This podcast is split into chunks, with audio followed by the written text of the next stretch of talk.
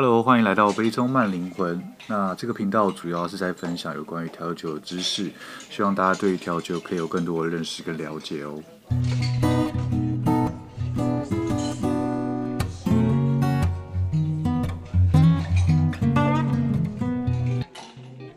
Hello，欢迎来到我的频道，我是 Ken。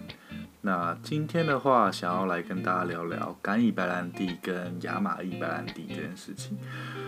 因为虽然之前已经有跟大家分享过白兰地的基本故事，不过今天想要继续跟大家来聊比较细一点，就是法国白兰地这件事情。就像我以前介绍过，法国白兰地它其实有两个，一个是干邑，一个是亚玛邑。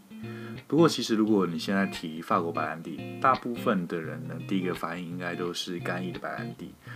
因为干邑的白兰地的知名度比较高。然后反而让大家很容易忽略了另外一个，其实也是一个非常重要的类型，就叫亚玛邑。所以今天的话，我就会简单的来跟大家介绍干邑跟亚玛邑之间有什么差别，那它的个别故事又是什么？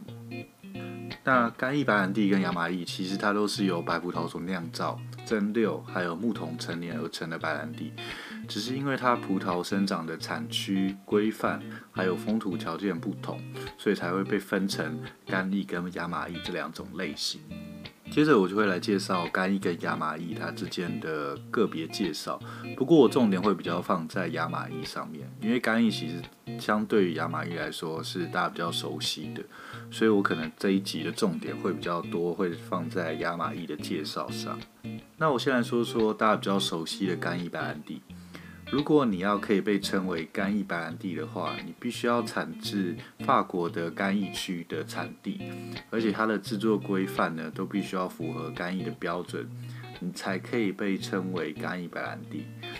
那干邑白兰地它有什么规则呢？除了它有指定的葡萄品种之外，还有就是它必须要经过铜制的蒸馏器做二次的蒸馏。然后在法国指定的橡木桶里面陈年两年以上，才有资格被称为干邑的白兰地。那其实呢，法国对于干邑的商标也有非常严格的法律规范。你是一百趴的大香槟区的干邑的话，才可以在商标上冠名为 Grand Champagne Cognac。如果你是大香槟区跟小香槟区各半的话，才可以标为 Fine Champagne Cognac。如果是其他没有标的话，就是完全看厂商自由发挥，不用限定比例，也不用限定到底要什么产区哦。那接着我们来说亚玛邑，亚玛邑的话，它虽然说没有干邑那么有名，但是其实亚玛邑算是法国最古老的白兰地。它在有文字的记载上面，最早可以追溯大概在一三一零年的时候，所以它其实开始酿造的时间比干邑还早了大概两百年左右。但是呢，它因为各种因素，不管是地理啊、文化、历史、金融等等，导致目前亚玛邑的销量还有知名度都不如干邑，甚至它的产量大概只有干邑的百分之五。不过，其实亚玛邑它的风味啊，还有味道呈现上，跟干邑比起来是丝毫不逊色。那我查到几个蛮有趣的，一个是呃。在法国酒界有一句话，就是说干邑是给外国人喝的，那法国人自己最爱喝的是亚玛邑。那这个是是真的呢？我觉得就见仁见智嘛。那另外一个的话，就是呃，有说法是说拿破仑呢一世他在第一次品尝亚玛邑的时候，他就非常的喜欢，于是他下令禁止出口亚玛邑的白兰地，因为他认为干邑白兰地呢已经让外国人享受了不少了。亚玛邑应该留给他们法国人自己享用。那不管这两个说法到底是真的还是假，可是也可以侧面的看出来，就是其实亚玛邑它的风味啊，还有味道这件事情，还是让非常非常多人喜欢的。所以其实呢，之前亚玛邑也是一个非常受很多人欢迎，然后很交易非常广泛的一种白兰地。但是后来，因为亚玛邑它的产区在比较内陆，所以在后来很多的贸易当中呢，它就输给呃地理位置比较好的干邑白兰地，也因此它的知名度就慢慢的下降。那后来发生一件更严重的事情，就是所谓的根瘤蚜虫的事情。那根瘤蚜虫这种病害呢，简单来说，它就是会杀死葡萄，然后让葡萄没有办法生长。而且感染力非常的强，所以当时对于全欧洲的葡萄园来说都是一个噩耗。那对于干邑跟亚玛邑当然也有一定会有影响，不过对亚玛邑来说更为严重，甚至那时候亚玛邑每年可以出产的酒大概只有六到八万瓶，也因为它的知名度慢慢的往下降，然后产量又稀少，所以就让更少人知道亚玛邑这种白兰地。接着我们来说说亚玛意跟干邑它之间的风味差异。那其实干邑跟亚玛意啊，它在使用的葡萄还有蒸馏方式都不太一样，所以干邑跟亚玛意的风味其实有很多不一样的地方。第一个，因为亚玛意跟干邑它的地理位置不一样，亚玛意算是比较偏南的，因此呢，它生出来的葡萄通常会比干邑再更酸一点。那在蒸馏方面的话，干邑它会进行两次的蒸馏，因此杂质会比较少；而亚玛邑则是采用传统的连续蒸馏方式，杂质比较多一点。也因为这些杂质而赋予亚玛邑一些更加圆润或是浓郁的口感。那当然也有人说在，在呃陈年这件事情，他们因为选的木桶上面会有不一样，所以会造成不一样的风味。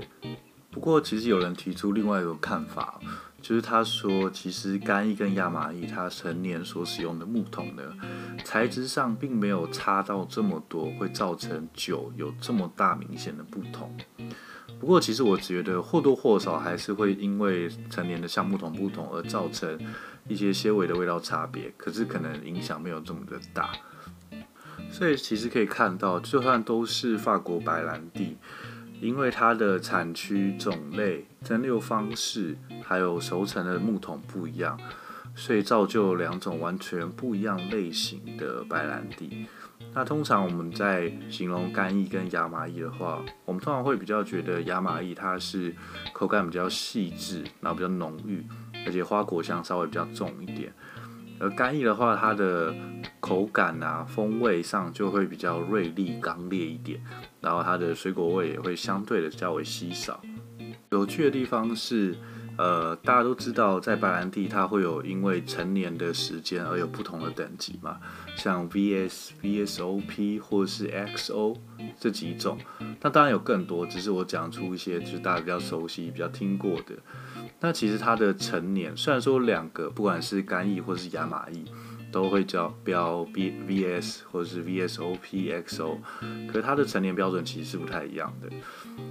那像干邑的话，它的 VS 的话就至少要三年，那 VSOP 的话是四到五年，XO 的话就是六年以上。那亚玛邑的话，它 VS 一样是三年。VSOP 是五年以上，这个就差了一点，有点不太一样。那 XO 的话一样是六年以上。其实以前的成年标准的差距更大，只是因为前阵子就是白兰地他们有在稍微修改了，就是呃干邑他们的成年标准，所以才造成现在看起来好像没有差距这么大。以前的话差距实在稍微大一点。好，那今天就是简单介绍有关于干邑跟亚马邑这两个之间的差别，不管是风土啊、制作流程或者是品种上的差异，所以才导致有这两种截然不同的法国白兰地出现。那如果你对于其他的东西有好奇或者想了解的话，也欢迎到我的 Instagram 杯中慢灵魂，或者是 Apple Podcast 下面留言，让我知道。最后提醒，请大家记得酒后不开车，开车不喝酒，理性饮酒，然后未满十八岁请勿饮酒。那感谢大家今天的收听，我是 Ken，给爱喝调酒的你最好的 comment，拜。